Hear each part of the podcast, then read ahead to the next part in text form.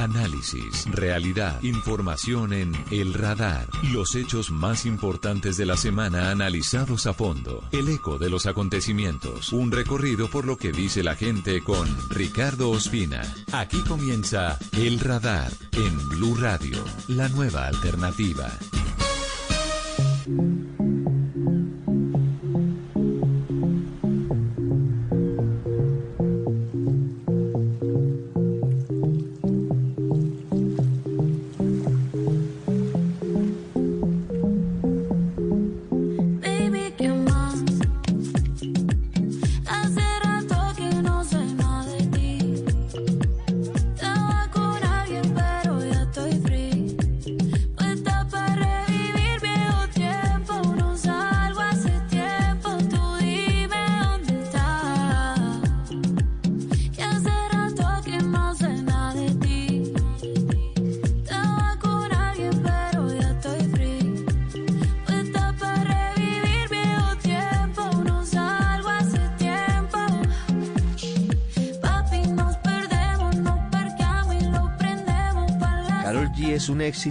No solamente en Colombia, sino en América Latina, también en Estados Unidos. Es un artista que sigue creciendo de forma vertiginosa y comenzamos el radar hoy en Blue Radio y en bluradio.com. Hoy es sábado 4 de junio, hablando de Carol G, escuchándola porque fue una de las protagonistas de los premios Hit que se entregaron en Punta Cana, en ese bellísimo balneario de República Dominicana. Carol G estuvo acompañada de Fonseca, de Gracie, de Morat y de Carlos Vives en una de las más importantes fiestas de la música latina. Carol G fue elegida como la mejor artista latina femenina, Gracie como la mejor artista pop, unos premios marcados por los artistas colombianos. Morat de Bogotá se llevó el título de mejor artista rock, Fonseca, premio a la trayectoria. Le entregó el premio su amigo y compadre Andrés Cepeda y Carlos Vives ganó como mejor artista tropical. Con Carol G comenzamos el radar. En medio de la pausa del sábado estamos a dos semanas de la segunda vuelta de las elecciones presidenciales y vamos a hablar con analistas en minutos para entender por qué se dio el golpe muy duro en las urnas hace ocho días a la política tradicional en Colombia con la segunda vuelta que se definirá entre Gustavo Petro y Rodolfo Hernández. Vamos a hablar de los 100 días de la guerra en Ucrania con eh, analistas para que sepamos hacia dónde puede ir el conflicto y con las consecuencias para el resto del mundo. Es un gusto saludarlos como siempre en Blue Radio, en BlueRadio.com. Estamos en todas nuestras plataformas digitales.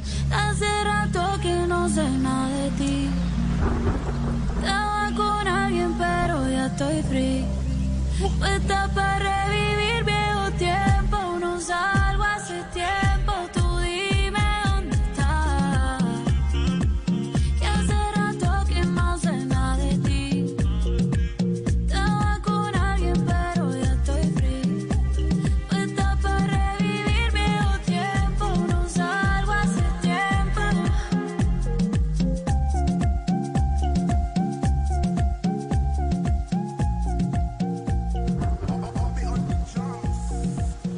Usted está en El Radar, en Blue Radio. Casi una semana después de la primera vuelta de las elecciones presidenciales, todavía estamos intentando entender qué fue lo que pasó. Porque las urnas dijeron que la mayoría de los colombianos están dispuestos a votar por un cambio ¿De qué manera, de qué tamaño, de qué forma será ese cambio? Es lo que tendrá que determinarse en la segunda vuelta presidencial el próximo 19 de junio. Ese día, Gustavo Petro y Rodolfo Hernández van a definir voto a voto quién será el próximo presidente de Colombia. Y por eso, hoy en el radar vamos a intentar comprender el fenómeno político que hoy está viviendo Colombia, que seguramente es similar al que están viviendo otros países y que puede tener algo que ver con el contexto global del momento que estamos viviendo en el planeta. Y por eso quiero saludar a los invitados de hoy, Elizabeth Ungar, una de las más destacadas analistas políticas de nuestro país, que ha estado con nosotros en otras oportunidades, directora hasta hace algunos meses de Transparencia por Colombia, integrante de la Junta de Transparencia Internacional, politóloga, experta. Elizabeth, bienvenida al radar. Gracias por estar con nosotros. Ricardo, buenas tardes y gracias por la invitación. Y también saludo a Pedro Medellín, otro de los agudos analistas políticos, economista de la Universidad Nacional, doctorado en políticas públicas y profesor de la Universidad Nacional de Colombia. Doctor Medellín, bienvenido. Bueno, Ricardo, muchas gracias y saludo a Elizabeth. Qué gusto verla. Lo mismo, eh, lo mismo, Pedro. Pedro Medellín y Elizabeth Y Quiero comenzar preguntándoles cómo leen ustedes lo que pasó el domingo 19 de mayo en las elecciones presidenciales en Colombia. Comienzo con usted, Elizabeth. Pues estas fueron unas elecciones absolutamente atípicas, por lo menos para Colombia, pero como usted decía, Ricardo, eh, en, toda América Latina o en muchos de los países de América Latina están pasando cosas eh, similares. Y es una elección atípica porque es la vez que más cerca ha estado la izquierda de llegar al poder. Eso sería lo primero que yo mencionaría. Lo segundo es que eh, hay un candidato que no tiene congresistas, que no tiene partido eh, y que, digamos, muy sorpresivamente ganó, eh, digamos, el segundo lugar en las elecciones y por esto va a competir por la presidencia de la República. Eh, y en tercer lugar, porque claramente los electores están gritando, están dando un grito en contra de la forma tradicional de hacer política, contra las élites políticas, están exigiendo ser escuchados. Yo creo que esto es como una continuidad de las, movilizaciones que comenzaron a fines del 2019, donde la gente está diciendo, escúchenos y queremos un cambio. Pedro Medellín, su lectura inicial, ya vamos a, a intentar de entrar en mayor detalle de lo que pasó el domingo 19 de mayo. Su lectura inicial de lo que pasó. ¿Por qué los colombianos deciden votar de esa manera y llevan a segunda vuelta a Gustavo Petro y a Rodolfo Hernández? Mire, sí es, yo comparto con Elizabeth totalmente eh, su planteamiento.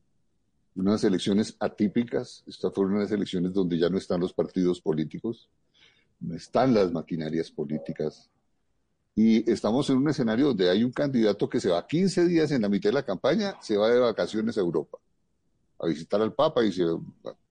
La última semana no se presenta en, eso. Y una cosa muy, muy interesante, ese no es la parafernalia de la organización electoral, no hay la maquinaria la operación, no. Este señor, con un grupo de, de personas muy pequeño, con un presupuesto muy pequeño, organizaron aprovechando el poder de las redes, el poder comunicacional, y eh, cierra su campaña de una manera muy, muy interesante, y es que recibe el resultado en su finca, solo en la cocina, ¿no? mandando un mensaje, mientras que los otros estaban pues en el, en el Salón Rojo del Hotel Tequendama o en los distintos lugares. Entonces, otra cosa, un mensaje de austeridad, un mensaje de cambio, un mensaje de sencillez, que es lo que la gente está pidiendo. La gente se cansó se aburrió de esa clase política, se aburrió de esa manera de hacer política, de esas ofertas excesivas de la política y simplemente este señor está diciéndoles, mire, me comprometo a esta pelea, ¿sí? Y vamos para adelante. Y la gente le escuchó. La pelea contra la corrupción que es la bandera del candidato Rodolfo Hernández. Si es cierto, es realmente atípico que un político colombiano, de hecho él no se presenta como un político, actúe de esa manera. Elizabeth, ¿cuál puede ser la decisión de los colombianos, cuál puede ser el factor que determine quién va a ganar en la segunda vuelta? Gustavo Petro, en ese escenario que ustedes nos están pintando, es básicamente el candidato del establecimiento, porque es el candidato que todavía cuenta con esas, con una parte de esas viejas estructuras políticas, aunque también tiene mucho voto de opinión, aunque también tiene mucho voto de los jóvenes y tiene una llegada muy grande sobre esa población. Pero al final de cuentas termina haciendo lo que hacen los políticos tradicionales, termina haciendo su acto de, recibimiento de resultados en el Salón Rojo del Hotel de Kendama, que es un sitio simbólico para los políticos tradicionales. ¿De qué va a depender que uno u otro gane en segunda vuelta, Elizabeth? Esto es muy difícil decir, eh, predecirlo y es una pregunta que yo no tengo todavía eh, la respuesta. Em, yo creo que Gustavo Petro, yo siento que Gustavo Petro, si bien ha recibido apoyos de partidos tradicionales, de de dirigentes políticos eh, tradicionales, en su discurso sí representa un cambio. Y como decía antes, esto no es exclusivo de Colombia. Vimos lo que pasó en Chile, donde también el candidato finalmente ganador, eh, em, digamos, eh, planteaba exactamente lo mismo, en unas condiciones obviamente históricas, culturales, etcétera, muy distintas entre Chile y Colombia, pero también yo creo que eso responde a esos ciclos que se, que se dan generalmente de pasar de la derecha a la izquierda, de la derecha a la izquierda, y creo que en ese sentido, eh, si Gustavo Petro hace un fin de campaña tranquilizador para muchos sectores que le tienen miedo, podría eventualmente ganar. Eh, sin embargo, eh, como decía Pedro, el lenguaje que está utilizando y los mensajes simbólicos que está mandando Hernández son muy atractivos para mucha gente. son unos mensajes en contra del establecimiento, su política, sus propuestas o su mensaje anticorrupción es de alguna manera un mensaje fuerte, pero sin propuestas realizables. Entonces aquí ve, comienza uno a ver quién puede votar eh, por, por quién. Eh, yo siento que hay una similitud entre él y Trump, que fue muy exitoso en su campaña, con un discurso similar también contra las élites, contra los sectores que no habían sido escuchados, pero me preocupa más ciertas similitudes que yo veo con Bukele eh, en, eh, Rodolfo Hernández. Sí.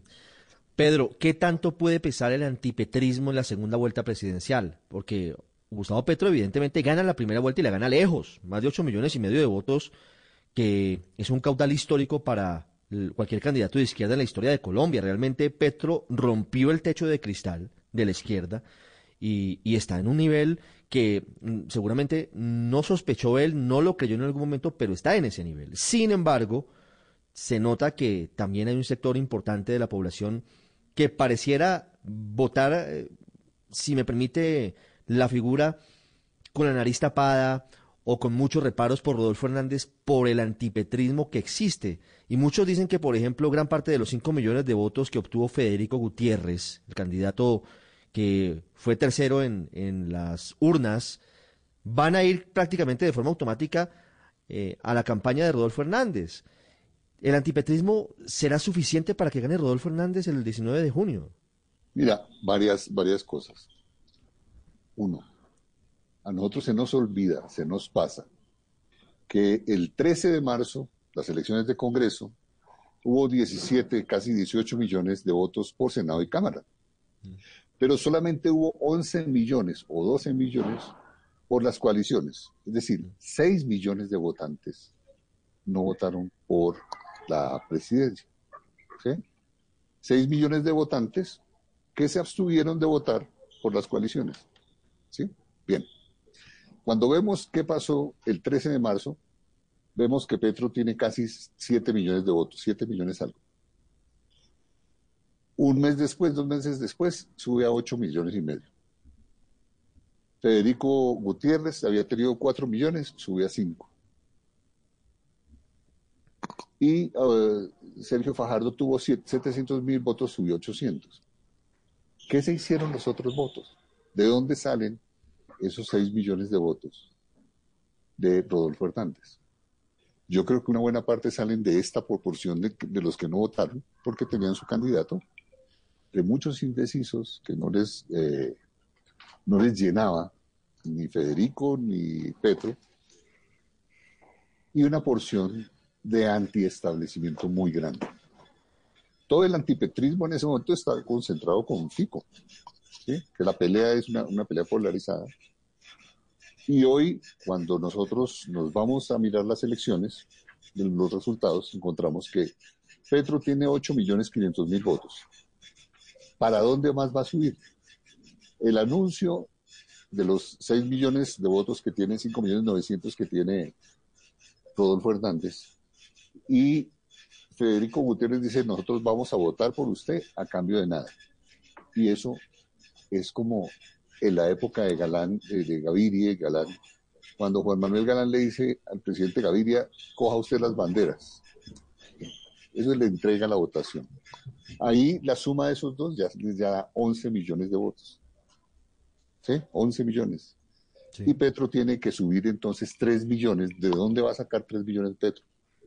Se concretó una cosa que va a ser muy interesante, que es el modelo de, ¿cuál es el modelo de gobierno que tuvo Rodolfo Hernández en Bucaramanga? Rodolfo Hernández en Bucaramanga montó un equipo de gente profesionalmente más o menos buena y puso a un señor que era Negra, que se llama Jorge Negra, creo, pues no estoy seguro, como el jefe y era el que gobernaba, era, era como su jefe y él participaba y asistía y estaba ahí, pero ¿no? Y su modelo es ese, más o menos es ese modelo. El ofrecimiento que le hizo a Sergio Fajardo es, quiero más o menos es que él sea la cabeza del gobierno. Y hoy ya se dio el primer encuentro. Busca de Sergio Fajardo y ve en Sergio Fajardo una serie de propuestas que él en su programa no tiene.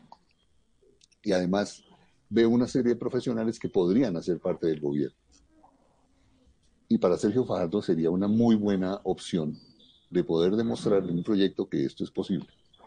Entonces, fíjate que yo sí creo que, que los, votantes de FICO van a ir a votar, si no todos, la gran mayoría por, por Rodolfo Hernández, si tenían dudas, y si tenían miedo de que el personaje eh, iba a ser, yo sí creo que es como Bukele, le encanta Bukele, eh, Elizabeth, yo sí creo que él ve Bukele y en, López Obrador dos ejemplos.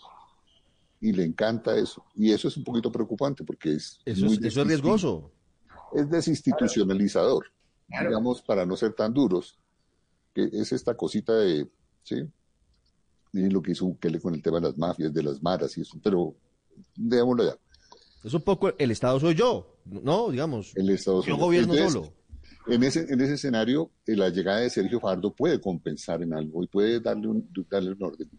Y sobre todo le puede dar seguridad a mucha gente y a muchos votantes de Fajardo que no habían votado por Fajardo, ¿sí? por razones de voto útil, que vayan a votar ahora con él. Entonces este señor tiene 5 millones 900, más otros 5 que le lleguen de FICO, más otros que le lleguen de otras partes, tiene una opción muy grande de crecer a 12 millones frente a Petro que tiene la obligación de crecer 3 o 4 millones que uno no sabe dónde los va a sacar.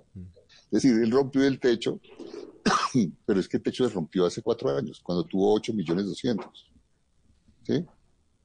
En las elecciones de, presidencia en la segunda vuelta.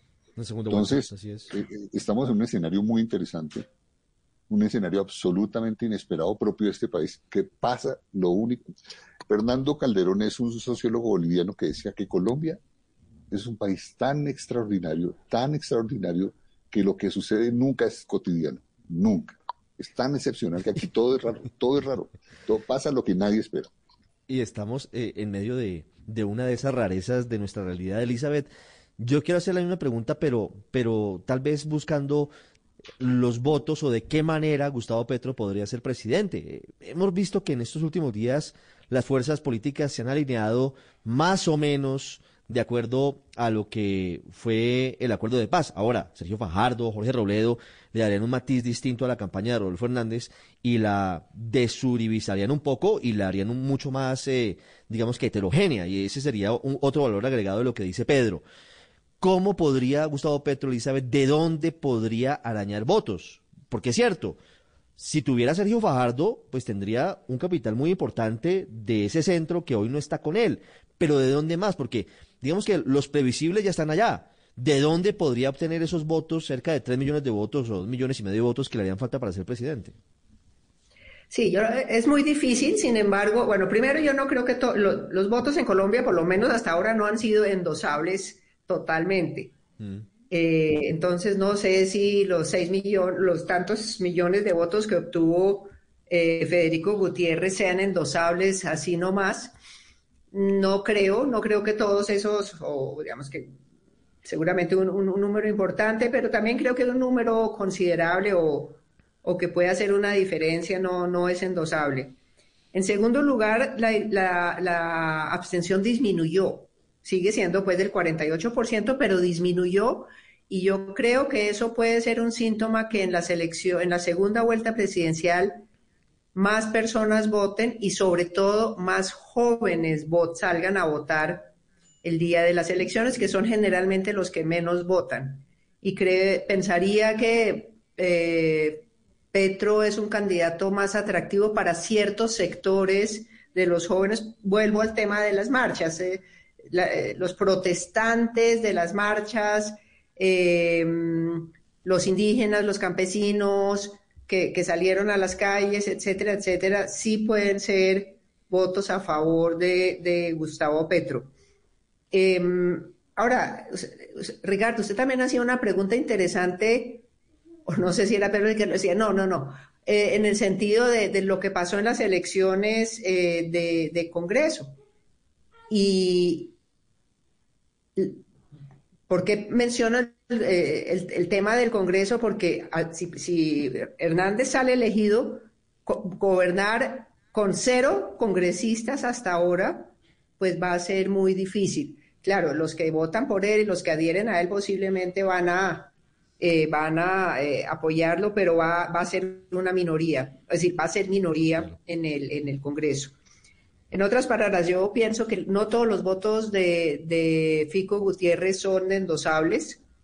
Creo que hay un sector importante de jóvenes y de personas, digamos, que no solamente están contra el establecimiento, sino que además tienen unas demandas concretas y específicas a las cuales Petro ha respondido en muchas de sus propuestas programáticas.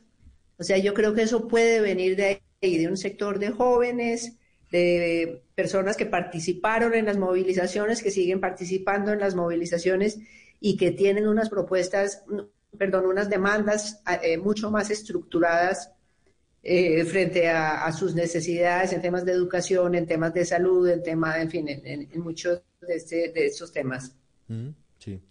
Pedro, hablando de, del fondo de, de, los resultados de estas elecciones, sin duda pasa algo y es que como lo decíamos comenzando esta charla, y creo que todos estamos de acuerdo, la gente votó por un cambio. No sabemos todavía por qué tipo de cambio. Y, allí lo ligo con la siguiente pregunta y es, ¿cuáles pueden ser los eh, reales pasos para, para, cambiar la realidad que hoy tienen los colombianos, cansados de la corrupción, cansados del clientelismo, cansados de que la plata no llegue y no satisfaga las demandas básicas de gran parte de la población. Pero ¿cuáles son a, vez, a su vez los riesgos que implican cada uno de los candidatos? A Gustavo Petro, por ejemplo, eh, hay quienes dicen que hay que mirarle con, con muchos reparos algunas de las propuestas económicas, entre otras cosas, porque no hay una fuente real de financiación de todo lo que está proponiendo. Y por el lado de Rodolfo Hernández tenemos no solamente su autoritarismo, sino que no tendría un Congreso con el cual gobernar. Para él sería maravilloso, pero para el Estado de Derecho sería gravísimo porque en Colombia, por fortuna, existe la separación de poderes. Pedro, ¿a qué tipo de cambio proponen cada uno y qué riesgos compete cada una de las candidaturas? Mira, quiero decir una cosa, es si, nosotros ponemos que en gracia de discusión de los 5 millones de, de votantes de Fico Gutiérrez. With Lucky Land slots, you can get lucky just about anywhere. This is your captain speaking. Uh, we've got clear runway and the weather's fine, but we're just going to circle up here a while and uh, get lucky. No, no, nothing like that. It's just these cash prizes add up quick. So I suggest you sit back, keep your tray table upright, and start getting lucky. Play for free at LuckyLandSlots.com. Are you feeling lucky? No purchase necessary. Void where prohibited by law. 18 plus terms and conditions apply. See website for details. Que son antipetristas. ¿Sí? Solo va a votar uno de cada dos. Digamos que es la mitad nomás. Y que la otra mitad, es decir, dos millones y medio, se van a ir a la casa o van a votar en blanco. Que eso ya es mucho, es decir, dos millones y medio de, votos de Fico Gutiérrez, preocupados que muchos de ellos antipetristas, yo no sé si van a ir, van a optar, sí, listo, ya estamos a tres minutos de, si van a votar por, si van a ir con contra Fico o no van a votar, eso simplemente el hecho de que la mitad de los de Fico ya lo ponen 8 millones y medio y quedan empatados. ¿Cuál es? Y un personaje como Sergio Fajardo puede llegar a aportar unos, unos, unos votos importantes siendo el soporte de eso, ¿no? Sí. Eh, ese es un tema. El, el, tema de los jóvenes, en la votación de los jóvenes, eh, que tengamos un millón de jóvenes participando adicional. No. Ojalá. Ojalá. Que, que fuera un millón de votos nuevos. Ojalá. ¿El punto cuál es? El punto es que yo creo que la política cambió. Esta elección sacó, quebró la, la clase política. Y hoy los políticos están ante una coyuntura en la cual ellos ya no juegan y saben clarísimamente que no juegan. Este es un país donde las mayorías parlamentarias se constituyen después de que saben quién es el presidente. Cuando gana las elecciones, Ricardo, entonces se vuelve el Congreso ricardista y si gana Elizabeth es, es, se, se, pero el tema es que aquí, en los escenarios y los discursos tan fuertes, es muy difícil. Ahora, la composición, la izquierda tiene el 50% del Congreso y ese 50% no se va a mover distinto de Petro. Y va a ser un apoyo para Gustavo Petro muy importante, bien como jefe de la oposición o bien como cabeza de gobierno. Esa, esa, esa, esa porción de 50 y que alcanza a tener 52, creo, congresistas, con todos los que se han sumado, que quiere decir que está en el Senado. Sí, en el Senado que es muy importante. Y tiene mayoría, una gran mayoría en la Cámara, ¿sí? Entonces él tiene un margen de maniobra bastante mayor como gobernante que el que tendría Rodolfo Hernández. Además, Rodolfo Hernández tiene un problema muy serio que es el discurso y que ese discurso tiene que ser consistente con sus no acuerdos y eso le va a poner unos límites. Pero el tema es que la política cambió. Es lo que yo escribí un poquito hoy en el periódico, en el, en el tiempo. Es. Ese modelo de poder presidencial extremo con la intermediación parlamentaria, ¿sí? yo creo que se quebró. Es lo que la gente ya no quiere. Esa cosa donde el presidente es el que decide todo y el presidente organiza todo y el presidente concentra todo. Y todo lo que el presidente no puede hacer entonces lo logra es dándole, dándole puestos y contratos a los congresistas. Creo que eso ya no va más. Y el modelo de gestión va a ser política, va a ser muy distinto. ¿Cuál? No sé. ¿Cuál es el riesgo de los dos candidatos? El riesgo de los dos candidatos es un riesgo que, que lo veo en el caso de, del presidente, de que sea presidente eh, Gustavo Petro, es el modelo Bukele, ¿sí? El presidencialismo muy concentrado, sin congreso y sin nada, y yo voy y yo hago y yo paso por encima, ¿sí? O el otro que es el del bloque fuerte de, de, la izquierda que busca irse con un proceso de reforma de fondo, de reforma constitucional de fondo. Una convocatoria a una constituyente donde usted tiene el 50% de Congreso, con mayoría, pues tiene mayoría en el Congreso para lograr la aprobación de un proyecto constituyente y lo puede sacar adelante. Son los dos riesgos. El uno es un proyecto personalista, Bukele, etcétera, que se puede moderar según que sea el equipo de gobierno el que llegue porque es que no va a gobernar solo, le va a tocar meterse con otras personas y eso le va a determinar mucho. Y en cambio el proyecto de Petro es frente a ese riesgo, si gana, llega a ser presidente, el, la reforma constitucional y arrancamos a un cambio de régimen político muy fuerte. Elizabeth, ¿cuáles son los cambios que significan? ¿Qué pasaría si Gustavo Petro es presidente? ¿Qué cambiaría en Colombia? ¿Y qué cambiaría si Rodolfo Hernández llegara a la presidencia? Pues voy a empezar por Rodolfo Hernández. Yo creo que habría una gran desinstitucionalización y un modelo autoritario de, de gobernar. Eh, con Gustavo Petro, yo creo que muchas de sus políticas eh, económicas y sociales implicarían un cambio y una mirada de más largo plazo, lo cual también tiene ciertos riesgos porque mucho de lo que Petro está proponiendo no es realizable en cuatro años, entonces ahí viene, me parece muy interesante lo que acaba de decir Petro, yo no lo había pensado, digamos que esto podría llevar a una, a una asamblea constituyente o sí, eh, pero me parece que podría llevar a eso también eventualmente para reinstaurar la reelección y... Mm, decir, son, son, cambios mucho más estructurales y de fondo, creo yo, los que podría plantear Gustavo Petro frente a un eh, gobierno que yo todavía no, es decir, yo todavía no sé cuál es el proyecto político de, de Hernández. Entiendo por qué es tan popular, pero he tratado de leer su programa, he o pues los he, leído su programa y no, no logro saber cuál es el rumbo que quiere tomar. Entonces, eh, pienso que habría mucha más incertidumbre. Yo no digo que para bien o para mal, pero sí una mucha mayor incertidumbre con, con eh, Rodolfo Hernández que con Gustavo Petro. Y por eso precisamente la gente le tiene miedo a Gustavo Petro porque él ha sido mucho más incisivo y mucho más claro en sus propuestas y son propuestas que a, un amplísimo sector de la población, del empresariado, etcétera, le genera miedo. pero además, pero además eh, Petro revive algo que ya, digamos, estaba, pensábamos que estaba ya medio superado y es todo este tema del castrochavismo y de ex exguerrillero eh, que llega al gobierno. Y yo creo que eso, ese es un discurso que pega mucho, pero a la vez que, es decir, Petro ha hecho, siento que, digamos, esa, eh, eso ya no le cabe a, él en, su discurso. Pues ha sido un gusto hablar con ustedes. Elizabeth Ungar, gracias por haber estado con nosotros hoy sábado en el radar. un placer. Muchas gracias, Ricardo. Y un gusto estar con ustedes y estar con Pedro. Esperaremos los resultados del 19 de junio. Don Pedro Medellín en movimiento, porque también estamos a esta hora en nuestras redes sociales, en video, en Facebook y en YouTube. Gracias, Pedro, un gusto. No, a ustedes mil gracias por la invitación y de verdad que grato compartir con Elizabeth un espacio de conversación como este.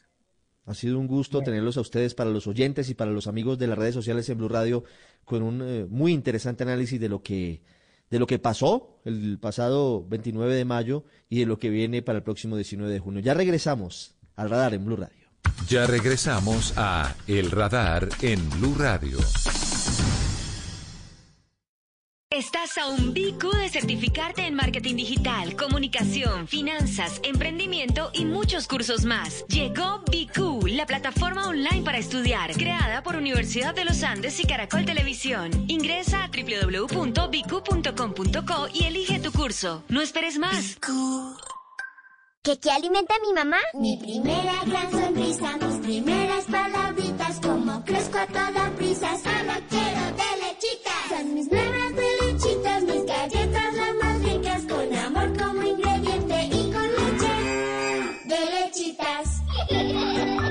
Las primeras galletas de tus hijos tienen que ser de lechitas, porque verlos felices te alimenta. Arthur's Cookies Factory.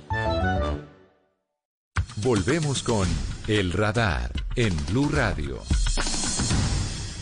Ya pasaron más de 100 días del inicio de la invasión rusa a Ucrania y apenas se empiezan a conocer detalles de la magnitud de la tragedia humanitaria y de los drásticos cambios que seguramente van a venir para la geopolítica mundial. Y también estamos ya sintiendo en los bolsillos directamente, incluso tan lejos de la zona de guerra como en Colombia, los efectos de, de la violencia, de la guerra, de la invasión. Los precios de productos eh, de primera necesidad se han visto impactados por cuenta de la escasez de materias primas que hoy están en medio del conflicto. Jesús Pérez Triana es licenciado en Sociología de la Universidad de La Laguna, analista en Seguridad y Defensa, a quien hemos invitado hoy para hablar sobre qué ha pasado en estos 100 días y qué podemos esperar a partir de ahora en esta situación que a veces pareciera que está en una bicicleta estática. Señor Pérez, buenas tardes. Buenas tardes, un saludo desde Madrid, España. Desde Madrid, nosotros desde Bogotá, Jesús, ¿cómo podemos leer estos 100 días de invasión rusa a Ucrania? Bueno, pues la verdad, la primera es la sorpresa de que el conflicto haya durado tanto por la asimetría de fuerzas. Recordemos, Rusia es un país que tiene tres veces la población de Ucrania y tiene una economía que era diez veces mayor. Entonces, lo principal y lo más destacable es lo mucho que ha resistido Ucrania eh, la invasión rusa. Evidentísimamente esto no ha sido posible si no hubiese sido por la ayuda occidental. Entonces esto pues eh, tiene unas consecuencias, bueno, si ya nos vamos más allá de la guerra, las consecuencias enormes que ha tenido para el orden internacional europeo, para la economía y la idea fundamental a día de hoy, a día 100, es que todavía la guerra no, no, tiene una resolución y no tenemos claro eh, que haya un fin próximo. si no hay un fin próximo, es evidente, la guerra está en pleno desarrollo, ¿cuáles pueden ser los escenarios a futuro? Porque Rusia no pareciera, aunque hoy Ucrania dice que ya las tropas de el ejército del gobierno de Vladimir Putin tienen una quinta parte del territorio ucraniano bajo control, pareciera que está lejos el momento de una rendición o el momento de que vayan a sentarse en la mesa de, de negociaciones para buscar un cese del fuego, Jesús. ¿Cuáles pueden ser los escenarios en las próximas semanas y en los próximos meses? Bueno, la idea fundamental es que para que haya una negociación, ambos bandos tienen que estar convencidos de que no les conviene seguir con la guerra. Entonces, por un lado tenemos a los ucranianos que piensan que gracias a la ayuda occidental y la ayuda que está por venir, que hemos tenido otro nuevo anuncio estadounidense de entrega de armamento avanzado, en este caso los lanzacohetes de artillería M142 HIMARS, de que ellos todavía están tienen margen de seguir recuperando terreno que está en manos de los rusos. Por el lado ruso tenemos que han consolidado su dominio de una franja de territorio que conecta Rusia con la eh, península de Crimea y están a punto casi de conseguir el, dominio de la región de Lugansk.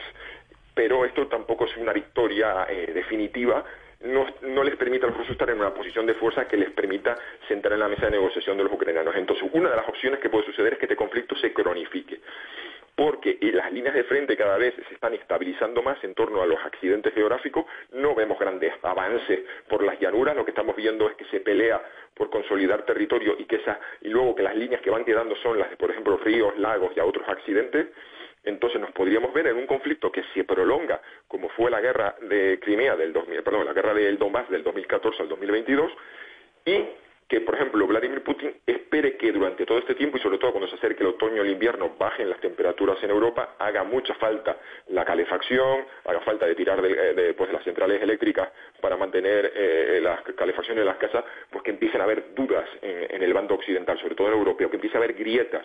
Entonces esa podría ser una de las eh, posibilidades, que a los rusos les interese que este conflicto eh, se estabilice, que las líneas de frente, no ninguno de los dos bandos tenga suficientes recursos para romper las líneas del enemigo y entonces veamos pues, duelos de artillería, eh, combates en los que se combate, en los que se toma o se pierde un pueblo, una aldea, un barrio, pero nunca haya grandes cambios.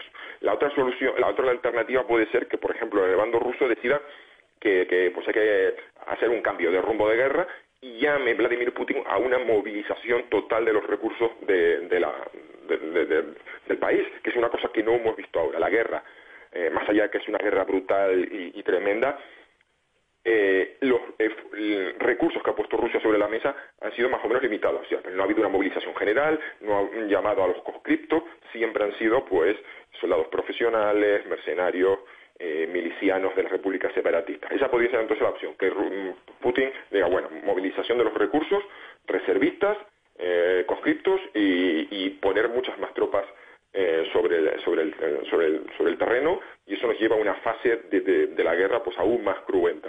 Entonces esas son las dos grandes posibilidades, o estabilización o que los rusos rompan la baraja y decidan hacer una gran movilización que tendría, vamos a ver entonces qué, qué, costes sociales, políticos y de opinión pública tendría para Vladimir Putin. Jesús, ¿sería posible la, el, involucramiento de Occidente de forma más directa en una guerra con Rusia? Está totalmente descartado porque es una línea roja que ninguno de los dos bandos quiere. Eh, esto nos llevaría directamente a la Tercera Guerra Mundial. Es decir, Ucrania no es un país de la OTAN, de la Organización del Tratado Atlántico Norte, entonces no está cubierto por el artículo 5 de ese tratado, que dice que cuando uno de sus países miembros es agredido por una fuerza extranjera, tercera, toda la organización al unísono tiene que poner todos los máximos recursos para ayudar a todos los máximos recursos posibles para ayudar a ese país. Por eso hemos visto, por ejemplo, que Suecia y Finlandia han roto su tradicional neutralidad porque quieren tener esa cláusula, quieren tener el ayudo, el ayuda, el, auxilio, perdón, el, auxilio de la, de, la, Organización del Tratado del Atlántico Norte para, eh, para, defenderse de una potencial amenaza. Ucrania no disfruta de esa garantía, sí está recibiendo ayuda occidental, pues está claro que esa ayuda va a ser siempre material, de formación, de inteligencia, pero no vamos a ver de ninguna de las maneras a soldados occidentales involucrados en combates y que eso nos lleva a un enfrentamiento directo eh, entre pues las fuerzas de la OTAN, Estados Unidos fundamentalmente y, Rusia, porque entonces ya eso pondría una escalada, ahí se emplearía el armamento nuclear y eso nos llevaría ya pues, directamente a un conflicto eh, terrible, inimaginable. Entonces yo creo que eso queda absolutamente descartado. Eso lo tienen muy claro los dos bandos y, por eso siempre se habla de que hay eh, pues, eh, canales de comunicación discretos y eh, para mantener un cierto, bueno, dice, para mantener más o menos el control de la escalada que se dice. Eso, por ejemplo, estuvo en, ya lo vimos en Siria, donde también hubo temor de que hubiese un choque directo entre fuerzas estadounidenses y rusas. Entonces, la idea de que a veces que eso lo pidieron los ucranianos, de que la OTAN entre en la guerra, no lo vamos a ver. Mm. Jesús decía hace un rato en la introducción de esta charla que los efectos de la invasión rusa a Ucrania ya se sienten en todo el mundo. La escasez de materias primas, el aumento de productos básicos, productos de la canasta familiar, como decimos en Colombia, han llevado incluso a riesgos de hambrunas en varios países, aumento de la pobreza en otros países. ¿Cómo mirar esa perspectiva de la forma en la que un conflicto focalizado termina tocando prácticamente a todo el mundo? Bueno, eh, lo primero, la, primera idea es que tenemos que ver cómo este conflicto se ha solapado con tendencias inflacionistas. Es decir, esto no ha venido caído del cielo el verano pasado, en el verano 2021, yo ya me, me llamó mucho la atención y, me preocupó la eh, extensión de las sequías e incendios forestales que azotaron, por ejemplo, Grecia, Turquía, Kazajistán, Rusia, Canadá. Y eso siempre uno calcula, que cuando tenemos un verano excesivamente cálido con incendios que arrasan cosechas, sabemos que el siguiente invierno la, producción, los mercados internacionales de grano, pues va a haber muchísima menos oferta y por tanto los precios van a subir. O sea, que esta guerra sucedió justo en un momento en el que sabíamos o veíamos y notábamos que había una tensión creciente de los precios de los alimentos. La cuestión es que Ucrania es un país con una tierra muy fértil y siempre se le llamó, por ejemplo, en la época de la Unión Soviética, el granero de la Unión Soviética. Es un país que tiene un peso enorme en la producción de trigo y de semillas de girasol para la producción de aceite de girasol. Entonces, que haya entrado en guerra con los puertos del Mar Negro bloqueados significa que un porcentaje muy alto de lo que es la producción mundial de trigo y de, semillas de girasol han, quedado fuera del mercado. Rusia, a su vez, ha visto sometida a sanciones internacionales que afectan incluso a, la, compra de, recursos eh, energéticos, con lo cual todo ese petróleo, todo ese gas que hasta ahora eh, le compraba Europa a, Rusia, ahora hay que salir a buscarlo al mercado y la única forma, es decir, de que Europa se eh, obtenga nuevos suministros es pues, poniendo, más dinero encima de la mesa que los mercados tradicionales. Esto genera también las tendencias crecientes en los hidrocarburos. Entonces, esto al final termina a gente y a ciudadanos que están muy lejos de Europa afectándolo. Y todavía, todavía eh, estamos por ver, porque ahora, según qué zonas del mundo, pues también tenemos, han acumulado otras sequías en Oriente Medio, y esto puede terminar, a mí me recuerda mucho a los acontecimientos que vimos en el verano de 2010, que también se produjo una serie de sequías, incendios en, Asia Central y en Rusia, que nos llevó a, lo largo de 2011 a toda una serie de revueltas y estallidos sociales en el norte de África. Entonces, podemos ver un encadenamiento de estallidos sociales en algunos países que no tienen nada que ver con Europa y con este conflicto precisamente porque esa canasta, la subida de la canasta básica ponga al borde de la subsistencia a mucha gente. Ahí está la situación, analizando lo que está ocurriendo con la invasión de Rusia a Ucrania 100 días después, con los posibles caminos que podría tomar este conflicto bélico, con las líneas rojas y con las consecuencias para el resto del mundo. Ha sido un placer desde Madrid. Ha estado con nosotros en este momento don Jesús Pérez Jesús, muchas gracias. Pues encantado y hasta la próxima. Vamos a Europa. Enrique Rodríguez con el recuento de estos 100 días de guerra en Ucrania. Tiende a decirse que toda guerra es un fracaso, y puede que esa afirmación sea cierta, sobre todo si se está en el bando perdedor. En el caso de Rusia, y pasados 100 días de combate, no es arriesgado decir que Moscú puede ir ganando las batallas pero sigue perdiendo la guerra de Ucrania. This is BBC News. I'm Lee Strusset live in Kiev. These are the headlines now in the UK and around the world. Russia has invaded Ukraine. Y es que nada de lo que anunció al mundo Vladimir Putin el pasado 24 de febrero se ha cumplido, porque ni ha logrado liberar a Ucrania ni ha alcanzado la desnazificación de ese país. Probablemente porque no había nada que liberar y lo más parecido al Tercer Reich en suelo ucraniano hoy son las tropas mandadas por el propio Putin. En estos meses el ejército ruso ha mostrado al mundo sus enormes carencias operativas y logísticas, quedando en muchas ocasiones bloqueado por su incapacidad para alimentar sus motores y las bocas de sus soldados. En lo internacional, Rusia, que se ha convertido en un estado paria, ha tenido además que contemplar como dos países históricamente reacios a ingresar en la OTAN, como Finlandia y Suecia, están a las puertas de integrarse en la Alianza Atlántica un asunto particularmente problemático para los más de 3.000 kilómetros de frontera terrestre que comparten Rusia y Finlandia. El que es seguro vencedor de este centenar de días de guerra es el presidente ucraniano Volodymyr Zelensky.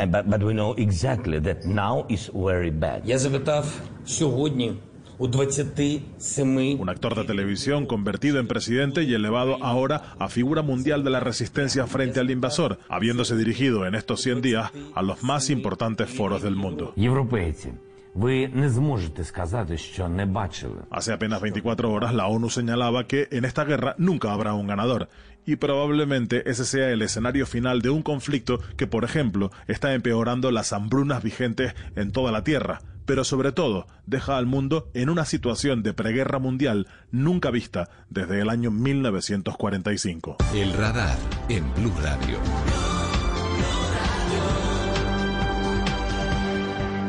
Hey guys, it is Ryan. I'm not sure if you know this about me, but I'm a bit of a fun fanatic when I can. I like to work, but I like fun too. It's a thing. And now the truth is out there. I can tell you about my favorite place to have fun. Chumba Casino. They have hundreds of social casino style games to choose from with new games released each week. You can play for free anytime, anywhere. And each day brings a new chance to collect daily bonuses. So join me in the fun. Sign up now at chumbacasino.com. No purchase necessary. VGW. Void were prohibited by law. See terms and conditions. 18 plus.